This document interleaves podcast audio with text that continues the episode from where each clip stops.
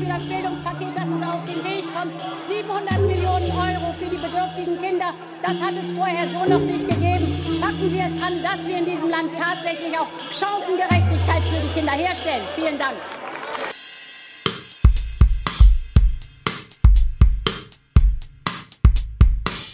Hello und welcome back zu einer neuen Episode Tatort Bildung, dem Podcast, der mit Bildungsungerechtigkeit abrechnen möchte.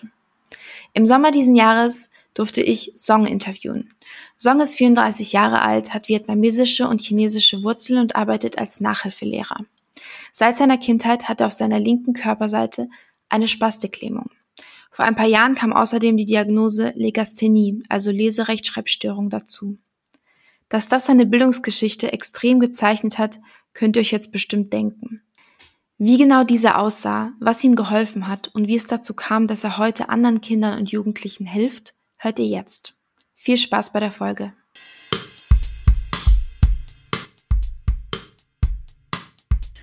Hi Song, Happy Monday. Hi Isabella. Na, wie geht's dir? Ja, ganz gut. Und dir? Auch gut, danke. Und was siehst du, wenn du aus dem Fenster guckst? Wie ist das Wetter bei euch? Ähm, ja, so ziemlich schon ein bisschen wolkig. Mhm. Und ja, aber sonst ist das gutes Wetter. Sehr schön. Freust du dich auf das Interview gleich? Ja, schon. Aber bin schon ehrlich ne, ne bisschen nervös. Ja, das sagt jeder. Ähm, alle, die bei uns sind, machen das normalerweise zum ersten Mal, inklusive mir. Also sind alles Newbies hier, kein Leistungsdruck. Echt? Krass, okay. merkt, merkt man ja gar nicht. Okay, dann würde ich sagen, starten wir mit unserem Icebreaker Game. Das machen wir immer am Anfang, dass wir eine Runde entweder oder spielen. Das heißt, ich werde dir jetzt acht Fragen stellen und du beantwortest sie ganz schnell. Also das sind entweder oder Fragen, da brauchst du gar nicht viel nachdenken und einfach die Antwort raushauen. Okay. Okay. Bist du bereit? Ja. Okay. Nummer eins, Dorf oder Stadt? Dorf. Intelligenz oder Humor? Um, Intelligenz. Sonnenaufgang oder Sonnenuntergang? Sonnenuntergang.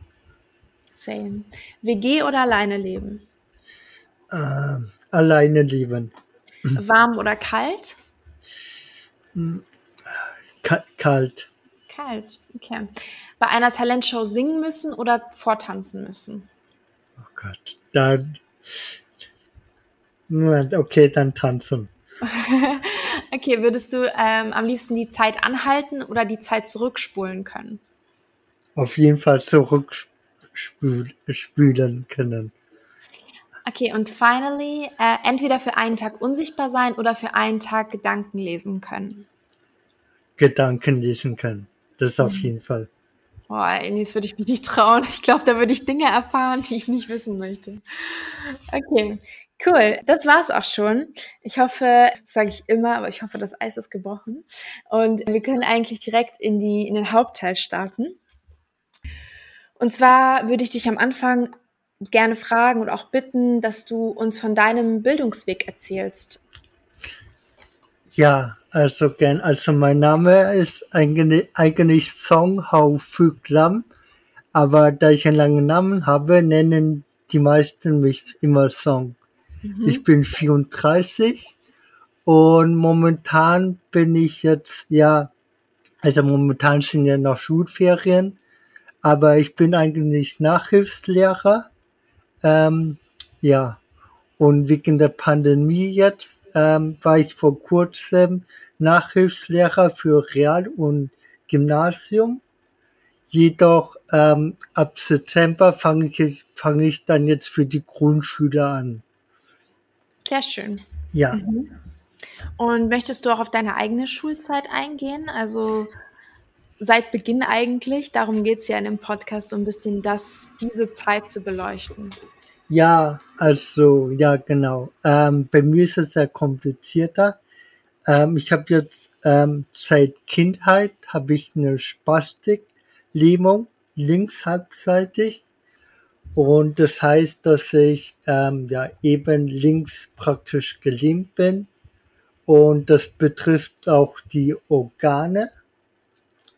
sowohl ähm, vom Sprachzentrum her und Reaktionsfähigkeit und ja. Und ja, ich denke auch ein bisschen anders. Aber dazu komme ich dann auch später. Mhm. Okay. Ja. Ähm, also ich habe, ähm, also ich, also ähm, ich war äh, mit vier oder fünf war ich auf einer äh, behinderte Kindergarten Mhm. und da wurde es mir schon ähm, früh genug mitgeteilt, also beziehungsweise meinen Eltern, dass ich ähm, über den durchschnittlich ähm, Intelligenz bin, Gegensatz zu meinen Mitschüler damals. Okay. Und ähm, ja, und dann bin ich auf die ähm, auf die behinderte körperliche Schule, erste Klasse. Und da hat es man wirklich mehr deut deutlich gesehen, dass ich da nicht reingepasst habe, weil ähm, ja, weil die meisten konnten dann nicht über zehn zählen, während ich ähm, für meine Verhältnisse natürlich schon fast wie mein, mein kleiner Bruder, der ist ja ähm, ganz normal und ich konnte auch dann über 500 oder bis 1000 zählen. Mhm. Dann kam der Direktor, hat gemeint, hey, ähm, zu meinen Eltern, ähm, haben sie mir mal überlegt, ähm, ihr Kind mal auf die normale Schule zu gehen, weil ähm, ja, damals war das nicht üblich, dass ein, ähm, ein Kind mit einer Behinderte, ähm, also eine Behinderung hat, ähm, auf die normale Schule geht. Also heutzutage ist das gang und geblich, aber ich war damals einer der ersten in Deutschland, der das Glück hat, ähm, sowas ja zu machen zu dürfen. Und das Wow. hat mich ziemlich sehr geprägt, natürlich. Mhm. Und Und das heißt, ganz kurz zu dem, was du gesagt hast, deine Stärken Ja. lagen immer im mathematischen Bereich. ja, also ja, ich denke schon. Also ja, also Gegensatz zu ähm, Sprache ist das das auf jeden Fall. Okay. Weil, ähm, also, ja, also damals wusste ich das nicht. Ähm, ja, ich wusste erst später, dass ich ähm, eben Legasthenie habe, aber das würde ich dann später auch erzählen, weil sonst würden wir durcheinander kommen. Okay. Ähm, ja, auf jeden Fall war ich auf die Grundschule dann gewechselt. Und ja, ebenso habe ich meine Mitschüler erlebt und das war komplett anders für mich. Die, die Kinder waren anders, die waren viel lauter, lebendiger, also so fast wie ich natürlich, die ganze Zeit zu anderen ähm, Mitschüler auf der Behindertenschule, weil ähm, da gab es auch ähm, Kinder, die eben geistig behindert sind und die können ja das ja auch nicht dafür. Und das war für mich eine komplettere Umstellung und ähm, ja, sowohl negativ und auch positiv. Okay. Und möchtest du darauf vielleicht genauer eingehen? Weil wir fragen ja auch immer oder wir beleuchten bestimmte Tatorte in den Geschichten unserer Protagonisten pro Folge.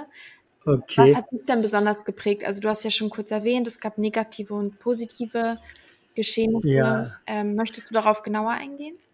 Ja, schon. Also mein erster Schultag, das war in der zweiten Klasse, ähm, beziehungsweise Ende erste Klasse vor den Sommerferien. Ähm, ich wurde in die neue Klasse ähm, eingeführt und als ich da stand, standen 30 fremde Kinder, die sind so, ja, so wie mein Bruder praktisch. Alle waren normal, lebendig und so und die waren plötzlich so still und haben alle auf mich geschaut, weil ich habe ja eine linkshaftige Lähmung. Das ist ja nicht Alltag, das verstehe ich auch. Wenn man Erwachsener ist, sieht man auch die Dinge anders, aber Mhm. als Kind damals das war richtig schlimm. Ich dachte, ich würde sterben. Ich dachte, ja, was ist denn hier los? Und ja, und auf jeden Fall weiß ich noch, die Mitschüler, die hatten richtig Angst und Hemmung und so, weil die das noch nie, noch nie gesehen haben. Weil, wie gesagt, wir waren zweite Klasse. Und auf jeden Fall, ähm, das war die erste große Pause in der zweiten Klasse. Ähm, ja, kam plötzlich ein Mädchen, die war eben zwei Jahre älter und hat gemeint, ähm, ja, ähm, also das ist der die große Schwester von, mein, von mein, einer meiner besten Freunde mittlerweile. Und damals hat sie dann ihr, ähm, das Essen für ihren kleinen Bruder gegeben, weil er es natürlich vergessen hat. Und dann, als die reinkam, hat sie dann sofort zu meiner Lehrerin gesagt, warum ist das hier denn so still? Und wer ist der neue Schüler? Und dann war ich auch voll erstaunt, weil davor hat keiner von den 30 Schülern mit mir geredet. Alle haben mich angestarrt, als ob ich wie, keine Ahnung, ein Spielzeug wäre oder so, oder? Ja. Das war so, das war so schlimm. Und dann kam das Mädchen zu mir, eben sie war in der vierten Klasse und wir waren in der zweiten. Mittlerweile bin ich auch mit ihr sehr gut befreundet. Und ja, und sie hat mit mir einfach normal geredet und so. Und sie hat praktisch eben das Eis gebrochen für meine Klasse. Und als sie wegging, ähm, kamen dann voll viele, wie gesagt, fast gefühlt, ja, alle so 20, die ersten 20 Schüler zu mir und haben mir geredet und so alles.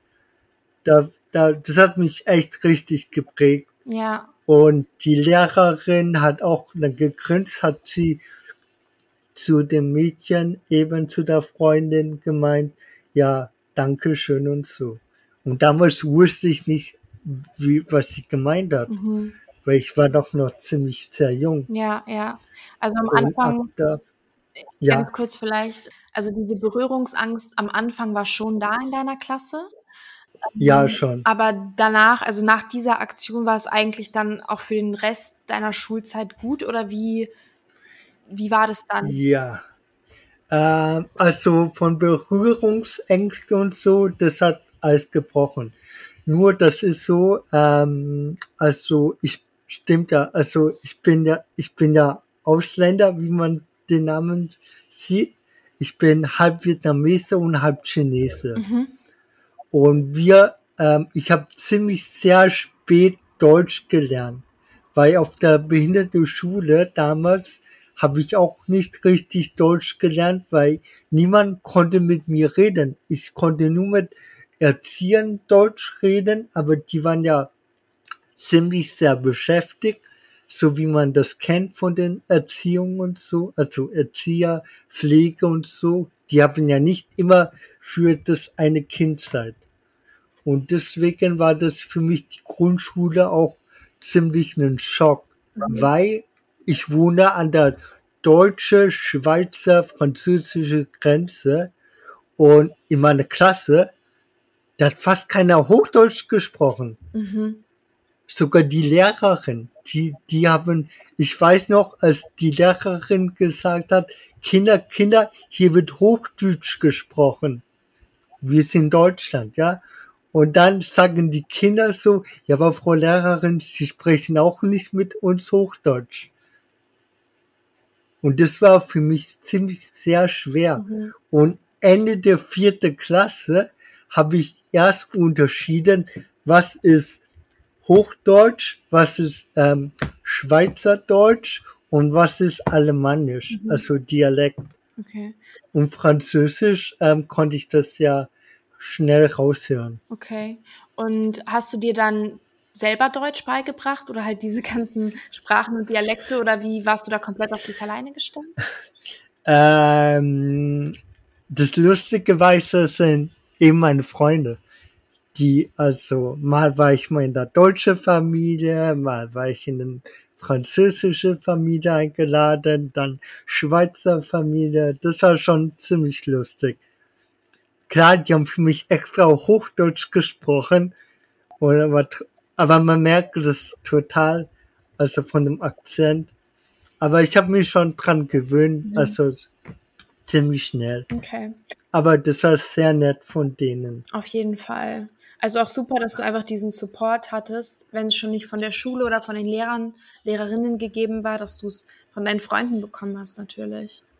Ja, also die ähm, von dem Support von Lehrerin war indirekt nur. Ähm, das war meine Grundschullehrerin, die war zwar ziemlich ähm, sehr alt, wie war noch die letzte Klasse, bevor sie in die Rente ging und sie hat mir eben echt auch viel geholfen. Aber ja, also die es ja nicht wissen, die irgendwie mit Sozial oder so arbeiten. Man darf, man muss eigentlich mit der Arbeit und Privat nicht vermischen. Und das war ziemlich auch schwer für sie. Also nachhinein verstehe ich das ja. ja. Und das war früher damals in den 90er Jahren nicht so offen wie heutzutage 2021. Mhm. Also die Atmosphäre, die Bildung, die Menschlichkeit, Behinderung. Also ja, das ist, das ist komplett anders. Ja. Vielleicht können wir darauf später auch nochmal eingehen, wie du den Unterschied zwischen damals und heute siehst da sich ja schon ja. super viel äh, getan hat in der Zwischenzeit. Vielleicht können wir jetzt nochmal das Thema oder vielleicht um bei dem Thema Lehrer, Lehrerinnen zu bleiben. Du hast ja im Vorgespräch auch erwähnt, dass du die ein oder andere Rassismuserfahrung mit Lehrerinnen gemacht hast. Willst du darauf vielleicht nochmal eingehen oder dich dazu äußern? Ja, das auf jeden Fall. Ähm, es gab einen Lehrer, der, der konnte nie meinen Namen aussprechen also hat er mich in der zweiten Klasse mich einfach umbenannt. Einfach in Paul. Und die Klasse hat voll gelacht. Ich fand es auch damals voll witzig. Ich meinte so, hey, warum macht er das und so? Und ja, aber irgendwann nach paar Jahren hat er schon ziemlich genervt. Und es gab auch andere Lehrer, die ähm, waren auch dezent rassistisch zu mir, aber ich hatte mir einen Vorteil. Ich war ähm, immer ein guter Schüler. Ich bin nie, ähm, nie fast nie negativ aufgeflogen, weil ich Ärger gemacht habe oder so oder Schlägerei oder ähm, habe die Schule geschwänzt und so. Und die, da konnten die es ja nicht auslassen so wie mit, so wie mit meinen Mitschülern. Mhm. Weil zum Beispiel der eine kommt aus ähm, eben das Afrikaner und das war das Gegenteil. Der, der, der wurde immer von den Lehrern gemobbt und so alles. Und ja, und er war eben sehr schlechte Schüler damals. Und dann konnten die Lehrer die Frust oder eben aus ihm lassen und nicht an mir. Wow, aber es ist auch irgendwie traurig, dass man nur, wenn man gut in der Schule ist, in Anführungsstrichen, ähm, die Möglichkeit hat, nicht diskriminiert zu werden. Weißt du, wie ich meine? Also, dass das als Schutz gilt, wobei natürlich ja. es niemand verdient hat, unabhängig von den schulischen Leistungen so behandelt zu werden. Und ich finde auch den Fall, dass man dich, dass dieser eine Lehrer dich umbenannt hat, weil er keine Lust hatte, deinen Namen zu sagen. Ich meine, es ist jetzt auch kein übermäßig komplizierter Name und auch falls es so wäre, hast du ja das Recht, nach deinem Namen benannt zu werden. Das macht dir deine Identität aus. Ja, ja, ich denke, weil ähm, die meisten, also die neuen Lehrer, die mich sehen, und dann haben die ja schon Schwierigkeiten, weil ich ja schon ziemlich einen langen Namen habe. Und das ist ja nicht üblich, denke ich mir ähm, apro Leistung, ähm, wo ich wirklich negativ aufgefallen bin, war eben damals in der Grundschule Deutsch. ich habe andauernd immer Sechser und Fünfer geschrieben und das war schon deprimierend. Aber das hat ja was später, wie es ja sich herausgestellt hat, ich, also ich leide unter Legisthenie. Aber damals wu wusste ich das nicht. Mhm. Und das hat mich richtig an, ja, Entschuldigung, aber schon richtig angekotzt, weil ich wollte damals gerne mit meinen Freundin aufs Gymnasium gehen und so oder aufs Real. Ich habe fast nur eins und zweier, nur bis auf Deutsch eben. Und das, und das hat der Schnitt richtig runtergezogen. Und ich dachte, ich wäre wirklich dumm. Ja. Also ich wäre wirklich dumm. Und wie, wie kam die Diagnose Legasthenie? Die Legasthenie-Diagnose kam ungefähr seit, äh, ich glaube, circa seit fünf, sechs Jahren. Ähm, ich habe gemerkt, ähm, ich bin mit dem Beruf nicht zufrieden und so. Und dann haben meine Freunde gemeint, hey, warum, ähm, ja, warum holst du nicht Abitur nach und so? Du arbeitest ja mit Kindern und so. Du warst, äh, du hast auch einen Bürokaufmann Abschluss und so. Und dann meinte ich, ja, ich weiß es nicht. Ich war ziemlich skeptisch, weil Arbeitsamt hat mir damals auch nicht so gut beraten bei dem mich nur eingeschränkt, ja, Sie, Herr Lamm, Sie haben eine Behinderung körperliche, Sie müssen ähm, ja ins, also im Büro arbeiten. Fertig. Keiner hat meine Meinung gefragt, welche meine Stärke ist und so. Und seit ich damals ähm, bei der AWO eineinhalb Jahre mit Kindern gearbeitet habe, mhm. in der Grundschule damals, ähm, haben auch meine Chefin von der AWO auch gemeint, hey, willst du nicht Erzieherin und so studieren? Weil du bist voll gut und dann du kommst mit Kindern klar, du hast voll die Empathie. Und dann habe ich ihr das erzählt mit Arbeitsamt und so und, und dann hat sie gelacht und so und hat sie gemeint, das ist voll Blödsinn, tu doch dir das Abitur nach. Und dann habe ich das auch, ähm, habe ich nachgeforscht, weil ich habe gemeint, ich wäre dumm und so.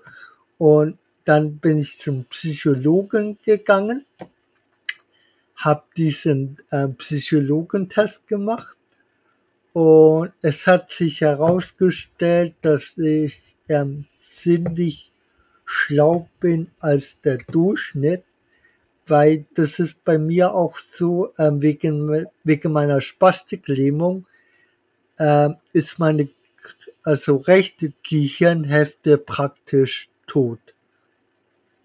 Mhm. Ähm, ja, ich weiß, das klingt komisch, weil die rechte Gehirnhälfte ist für die linke Seite zuständig und die linke Seite ist aber für die rechte Seite zuständig. Und deswegen äh, habe ich auch Sprachfehler. Und deswegen hat die, also nach dem Test, drei, vier Stunden, war die Psychologin sehr erstaunt, ziemlich geschockt.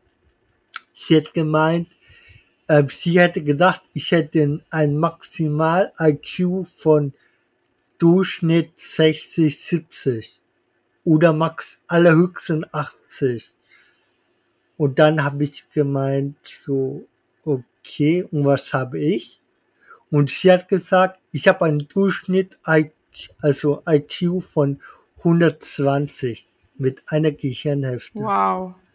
Und dann dachte ich, äh, ist das gut oder, oder negativ? Und dann haben sie gemeint, ja, wie es man nimmt. Und dann meint sie so, ähm, sie sind nicht dumm. Sie haben zwar Sprachfehler wegen ihrer Behinderung und so, Spastiklähmung plus Legasthenie. Und das ist bei ihnen ziemlich sehr kompliziert. Und wahrscheinlich denken sie ähm, nicht auf Muttersprache auf Deutsch. Und dann habe ich gemeint, ja, ich denke eher ähm, ähm, südvietnamesisch. Und da hat sie gemeint, ja eben, das kommt auch noch dazu. Und wenn Sie dann noch Englisch lernen, dann müssen Sie hin und her ähm, umdenken. Dann habe ich alles verjagt. Sie, sie konnte plötzlich alles von mir lesen. Das war richtig erschreckend. Und dann hat sie zu mir am Ende gesagt, machen Sie sich keine Sorgen. Der Einstein hat mit zwei Gehirnhälfte von Durchschnitt 140 IQ. Wow.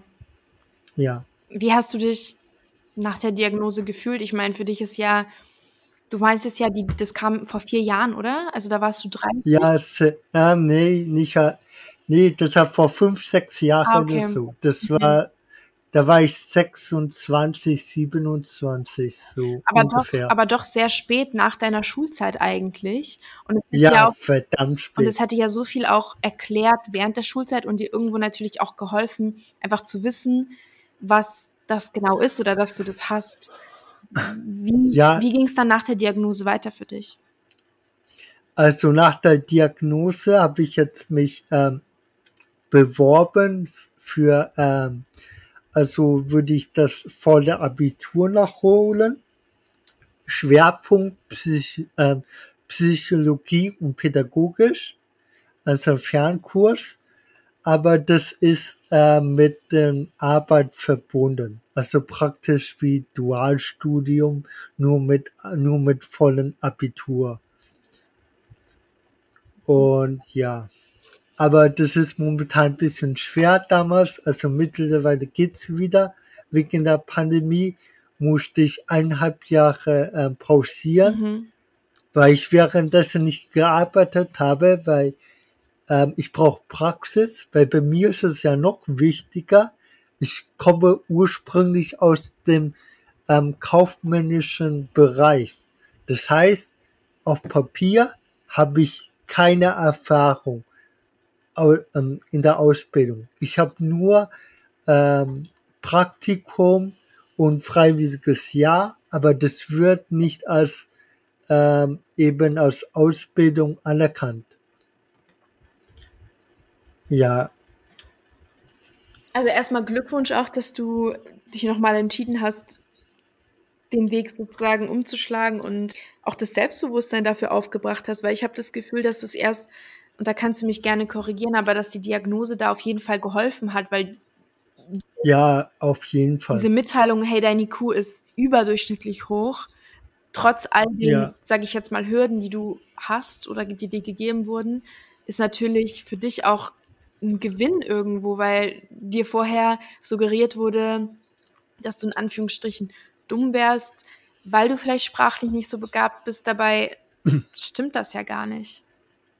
Ja, sie hat gemerkt, wegen meiner Legasthenie denke ich eher in Bilder. Also eben. Aber ähm, es gab mir einen Nachgeschmack. Dann hat sie auch gemeint, ja, hätte ich dann zwei Gehirnhälfte, wäre ich mindestens hochbegabt. Mhm.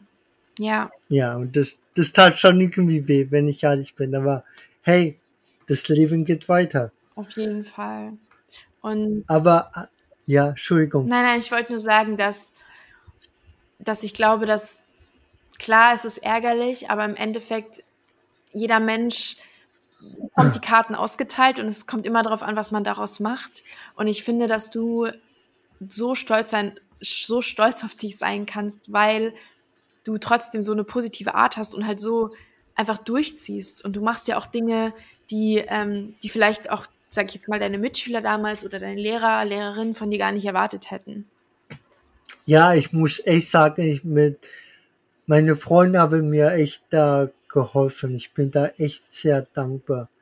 Und ein paar meiner Verwandten und Familie natürlich auch insbesondere meine Cousins damals, die haben mir echt damals geholfen. Das war echt nicht leicht. Mhm.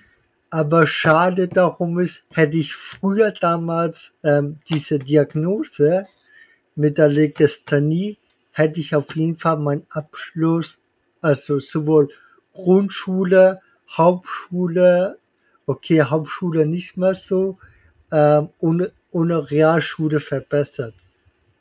Also ja. Vielleicht können wir jetzt auf den Punkt eingehen, den ich vorhin erwähnt habe, wie das damals war, auch mit der Diagnose versus heute oder auch damals mit, ähm, mit dem Thema äh, Behindertenschule, herkömmliche Schule etc. versus heute, das hast du ja vorhin kurz angeschnitten. Wie empfindest ja. du das jetzt? Also du arbeitest ja auch im Bildungsbereich.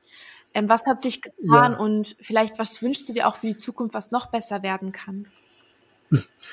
Also ich merke schon, die Kinder sind da jetzt allgemein viel offener. Und ähm, ich glaube, wegen Globalisierung, wegen Internet und so. Und man, denke ich mal, man sieht ja mehr Verletzte und so. Und ja, und die Leute, also die Kinder sind viel offener, fröhlicher, früher als damals. Also so habe ich das Gefühl. Und ähm, ich wünschte, ähm, also die Bildung würden viel mehr, ähm, also Leute, also kind, besonders Kinder, die mit Behinderung aufwachsen, viel mehr supporten. Also sowohl in der Bildung, persönliche Betreuung eben natürlich, zum Beispiel wie eben bei mir, ähm, Legasthenie und so, Analyse, weil das bei mir kam viel, viel zu spät. Weil alles wurde nur bei mir die Ausrede, ja, er ist in Deutsch nicht so gut. Ähm, oder in Englisch, aber in Englisch bin ich bisschen besser. Und dann wurde es immer argumentiert, ja, er hat eine körperliche Behinderung, Spastik und so. Und dann wurde es ja nur so hingenommen aber ich hatte da keine richtige Vorteile, außer dass ich bisschen länger Zeit habe, aber von der Benotung, Rechtschreibung, Ausdruck, Grammatik wurde ich nie berücksichtigt mhm. und deswegen auch meine entsprechende Note. Weil wenn ich, weil, wenn ich die hätte, gehabt hätte, ähm, hätte ich mindestens zwei Noten besser gehabt da wäre mein Durchschnitt auch anders. Also in der Realschule habe ich trotzdem ohne, ähm, also ohne diese Einschränkung Hilfe, habe ich trotzdem irgendwie 2,4 geschafft. Auf der Hauptschule habe ich ähm, 1,0. Ja. Und in der, und in der Grundschule hatte ich irgendwie eine 3,5. Ja, und hätte ich diese ähm, Diagnose gehabt, wäre der Durchschnitt auf jeden Fall viel, viel besser geworden. Ja, ja. Ja. Meine nächste Frage wäre jetzt eigentlich gewesen, was du glaubst, dass es bräuchte, damit Kinder heutzutage, die eine ähnliche Geschichte haben wie du, auch die gleichen Bildungschancen hätten wie jetzt andere Kinder, die vielleicht nicht das gleiche Schicksal haben. Aber ich glaube, das hast du schon indirekt beantwortet. Ich glaube, es ist halt wichtig, kannst du gerne einhaken, dass man zuerst mal akzeptiert wird, dass die Berührungsängste so früh wie möglich beseitigt werden und dass man sich auch mit den Kindern noch intensiver auseinandersetzt, um vielleicht Diagnosen, so wie du sie erfahren hast, frühestmöglich zu stellen und nicht erst viel später, ähm, wo die Hilfe vielleicht schon überfällig ist. Ja, das würde ich auf jeden Fall, also ich weiß nicht, ähm, ob hier auch Eltern zuhören. Ähm, auf jeden Fall würde ich auf jeden Fall raten, so schnell wie möglich, wenn ihr ein behindertes Kind habt, ähm, so schnell wie möglich zum Psychologen gehen. Das würde ich als erstes machen. Dann würde ich mit dem Bildung fragen ähm, und so Ausgleich, weil das ist ziemlich sehr wichtig. Ja. Auf jeden Fall. Weil ähm, klar, Freunde können in der Schule helfen, schöne Zeit, aber eine Bildung mit Handicap ist eine komplette andere Sache. Da können also deine, also deine Freunde die in dem Moment auch nicht helfen. Deswegen rate ich alle Eltern, die zuhören, wirklich so schnell wie möglich einem Psychologen und so einen Termin auszumachen und das gründlich ja, damit auszusprechen. Ja, ja, sehr gut. Auf jeden Fall ähm, wichtiger Tipp. Ähm, ich will aber auch noch mal hervorheben, das habe ich ja vorhin auch kurz angeschnitten, dass ähm, trotzdem, was jetzt bei dir los ist ähm, und deiner Diagnosen, bist du ja trotzdem jemand, der ganz, also normales, was auch immer normal bedeutet, Leben lebt. Also du gehst deiner Karriere nach, du gibst Nachhilfe, du strebst eine Ausbildung an, du gehst regelmäßig zum Sport.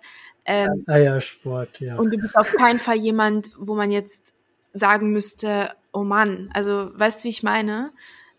Ja. Das ist auf jeden Fall super äh, wichtig, nochmal hervorzuheben, meiner Meinung nach. Ja, apropos Sport, ähm, ich will jetzt nicht be jemanden beleidigen oder so, ja.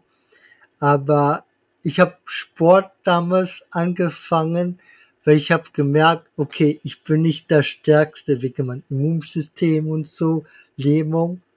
Und dann höre ich immer Leute, die Übergewicht sind, ja, Sport ist langweilig, ich habe keine Lust und so.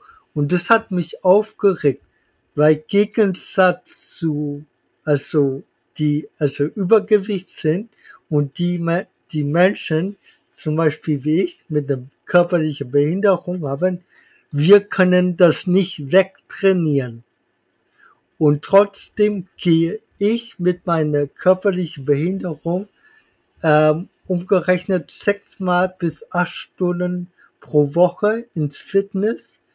Ich bekomme auf jeden Fall das Support, also wie Finanzierung, Vergünstigung und so, weil die Leute, die das sehen, ähm, deswegen würde ich raten, die Leute, also die, die jetzt zuhören, die eine Behinderung haben, geht auf jeden Fall trainieren. Eure Gesundheit ist ziemlich wichtig. Nicht nur Bildung, sondern die Gesundheit, euer Körper.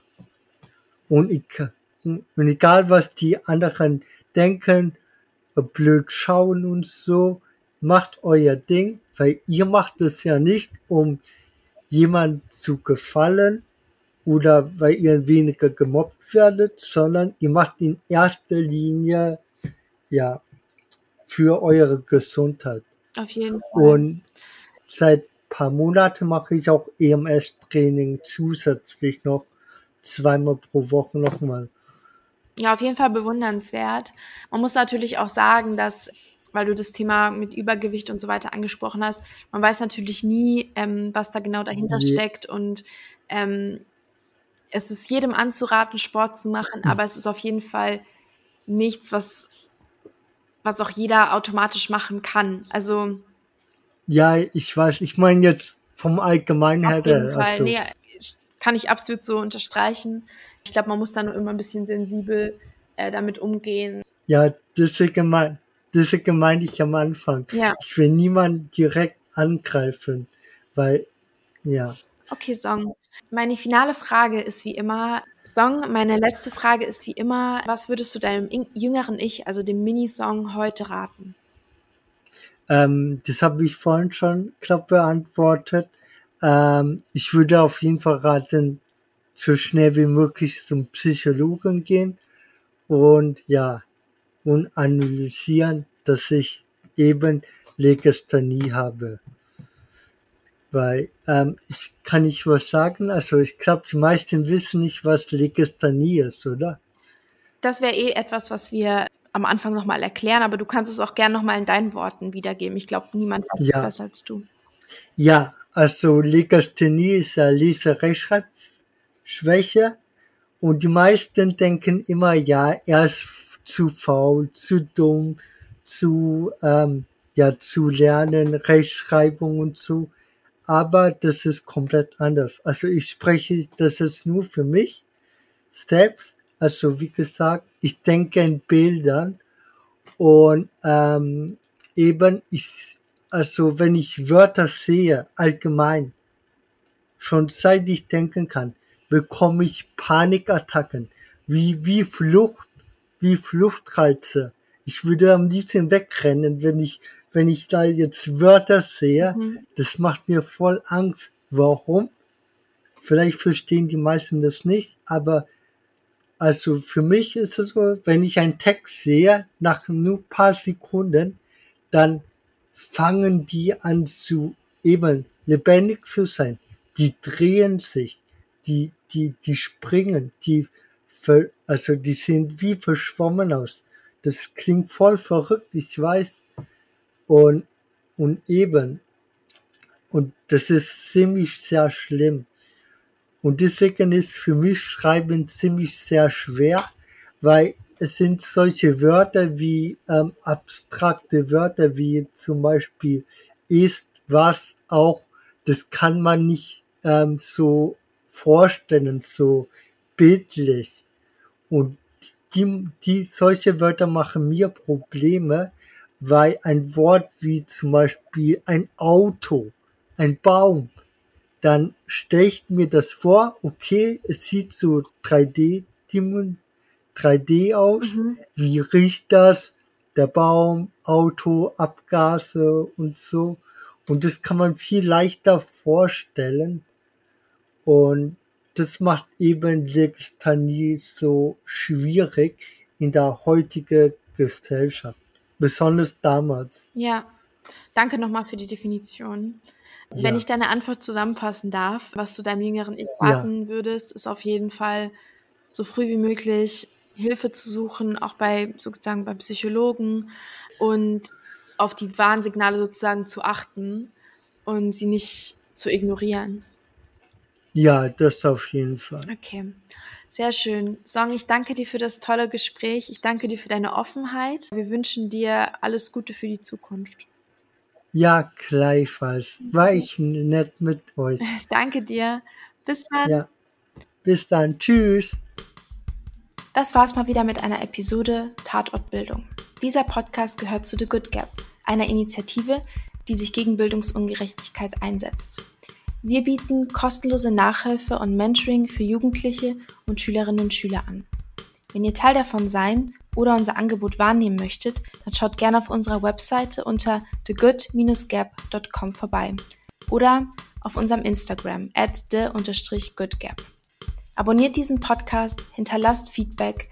Wir freuen uns aufs nächste Mal. Bis in zwei Wochen. Bleibt gesund.